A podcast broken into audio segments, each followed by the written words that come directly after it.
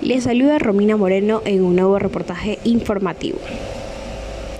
Hay un parque ubicado en el sector de Pradera 2, el cual está lleno de puro monte y hay una invasión de mosquitos por el motivo de la lluvia.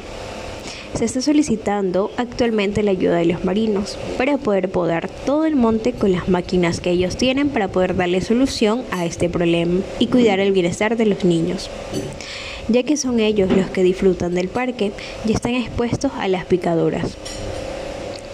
En este sector también han implementado la seguridad, ubicando cámaras en algunos puntos del sector.